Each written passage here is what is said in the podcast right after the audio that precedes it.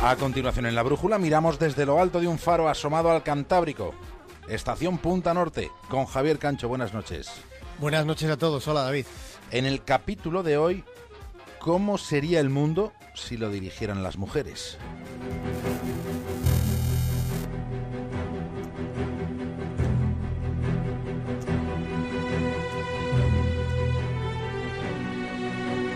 Alguna vez desde Punta Norte nos hemos aproximado algo al asunto que esta noche vamos a tratar. El asunto es que los superhéroes existen, pero en realidad ocurre que en muchos casos son heroínas.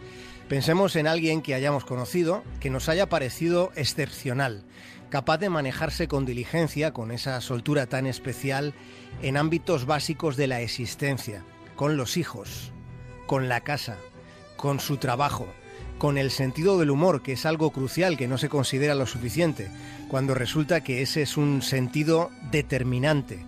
Estar al lado de alguien con sentido del humor es de lo mejor que puede pasar en la vida. Pensemos, reparemos en esas personas con superpoderes para poder con todo. Pensemos en esas personas con una fortaleza emocional inquebrantable. Descubramos quiénes son nuestros superhéroes.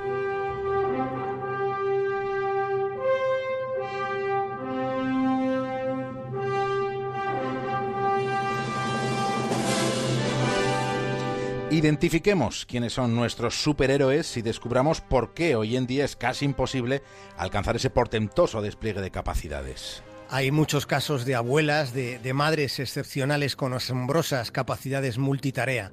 En cada familia hay unos cuantos ejemplos.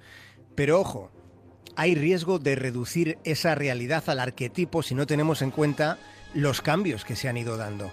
El modelo de mujer que todo lo puede, comporta obligaciones malabaristas en este tiempo que estamos viviendo. Se les pide que sean muy profesionales en sus obligaciones laborales, que cuiden de la infancia como siempre, que estén más guapas que nunca. Se acumulan las expectativas en una época muy individualizada, en la que ya no existe la cobertura de grupo que hubo generaciones atrás. Démonos cuenta de algo. Las mujeres han sido seres para los otros. Se les enseñó esa obligación. Hoy en día la educación es mucho más igualitaria, pero las obligaciones no se han aligerado demasiado. Y hoy en día es imposible ser una madre omnipotente, sería bueno ir asumiéndolo. Los superhéroes de nuestro tiempo, ellas y ellos, son aquellos que no se dejan arrodillar por la frustración y se percatan de que no se puede llegar a todo.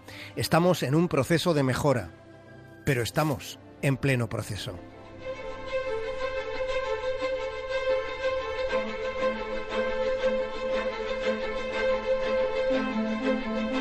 No se trata de perfección, se trata de una mejoría apreciable, indiscutible, respecto a la invisible función que lo femenino ha tenido a lo largo de toda la historia.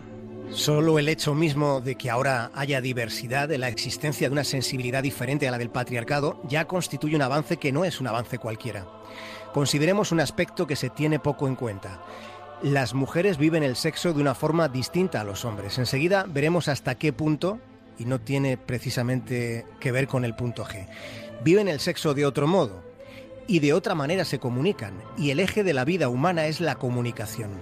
Dicen las investigaciones sociológicas que ellas son más colaborativas que ellos, son más inclusivas. Hay estudios, existen comprobaciones que nos muestran realidades interesantes. La presencia femenina en ámbitos significativos reduce la violencia y mejora la sostenibilidad. Y no deberíamos olvidar algo que se nos olvida habitualmente. Sin sostenibilidad, este mundo, este planeta, acabará por hacer catacrof. Debating the destruction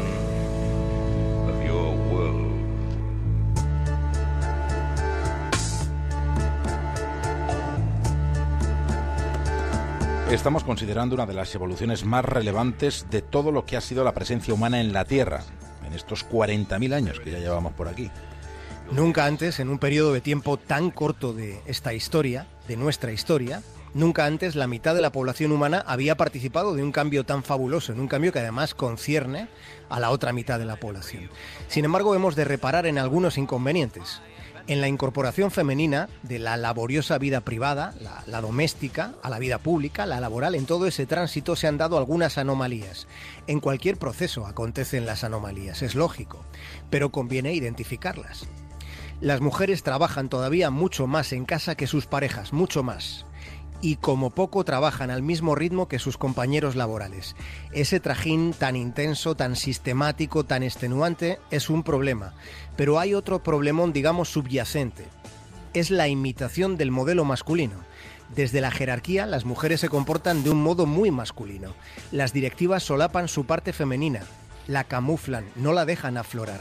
Dicen los sociólogos que ese comportamiento puede deberse a que para ellas hay menos margen de error, por lo que no asumen riesgos y reproducen los modelos que ya estaban y renuncian a aportaciones que resultarían muy necesarias.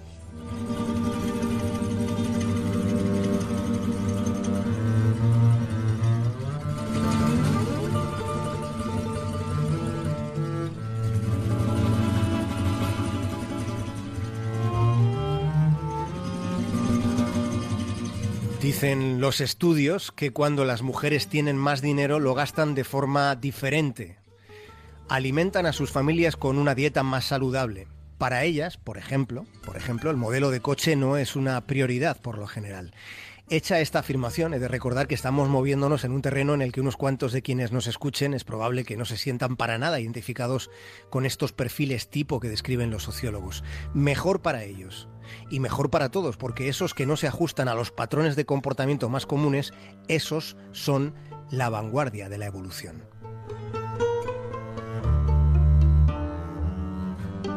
Enseguida vamos con el asunto del sexo, Javier, pero antes has mencionado que está demostrado que la presencia femenina contribuye de un modo clave a reducir la violencia. Esto es una vertiente que quiero que nos amplíes porque me parece muy, muy interesante. Vamos a, mencionar, David, algunos datos que son esclarecedores. El 97% de los soldados que hay en el mundo a día de hoy, el 97% son hombres. Pero no se vayan todavía porque aún hay más. El 99,9% de los soldados de combate en el planeta Tierra son masculinos.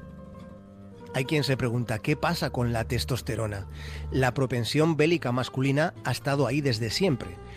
En Lisístrata, que es una obra de Aristófanes, se relataba un hecho que fue histórico. Las mujeres de Grecia convocaban una huelga sexual como medida de presión para que sus maridos detuvieran de una puñetera vez la guerra del Peloponeso. El científico político Joshua Goldstein nos recuerda una evidencia. Cuanto mejor trata una sociedad a sus mujeres, menos propensa es esa sociedad a situaciones de conflicto concretas o globales, tan globales como pueda ser una guerra. Los estudios biológicos e históricos, cada uno por su lado, nos conducen a una hipótesis sólida un mundo con mayor influencia femenina será un mundo con menos guerras, más pacífico, más civilizado. ¿Qué quieres decir, cabrón de mierda? Quiero decir que tengas cuidado, que tengo mucha mala leche, ¿sabes? Como alambre de espinas y meo napalm, y puedo traspasar el culo de una pulga de un tiro a 200 metros. Así que vete a machacártela por ahí, cara de perro, antes de que te rompa los morros. No hablarás tanto cuando te haya metido los cojones en la boca, maricón. Joder.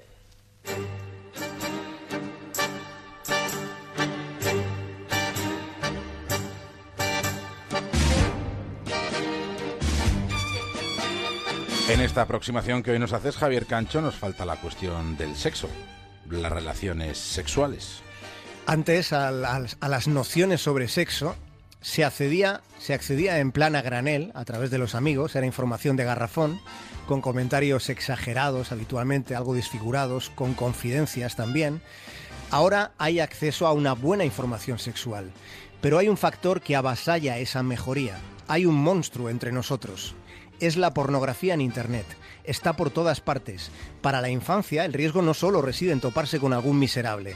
El problema más generalizado ese problema consiste en que es Internet donde los adolescentes a día de hoy, en este tiempo, se empapan de un tipo de sexo que está basado en la dominación masculina, en el sometimiento de la mujer. Sigue habiendo una claudicación de la virtuosa sexualidad femenina, que es muy virtuosa. El punto G es el clítoris. El deseo, la excitación, parte del hipotálamo que está en el cerebro. El deseo sexual femenino no es puramente hormonal, como nos pasa a nosotros, sino que está relacionado con la estabilidad emocional de la mujer. Pero como ocurre en el ámbito laboral, resulta que aquí también hay mímesis, hay imitación. Existe la sensación de que para ser moderna hay que dejarse de cursiladas y ser como los hombres y tener múltiples relaciones sexuales, confundiéndose la cantidad con la calidad, confundiéndose el deseo personal, el de uno, el de una, con el rumbo socializado. La ciencia dice que las mujeres cuyo estado de ánimo es más estable se sienten tristes en menos ocasiones, sienten un mayor grado de deseo sexual y mantienen relaciones más placenteras. El punto G está en el clítoris, pero también habita en el equilibrio interior. Las sociedades que tratan mejor a sus mujeres son más pacíficas y tienen mejor sexo.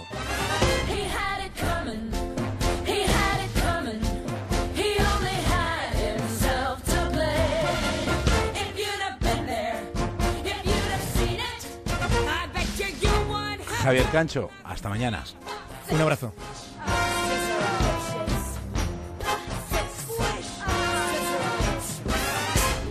You know how people have these little habits that get you down?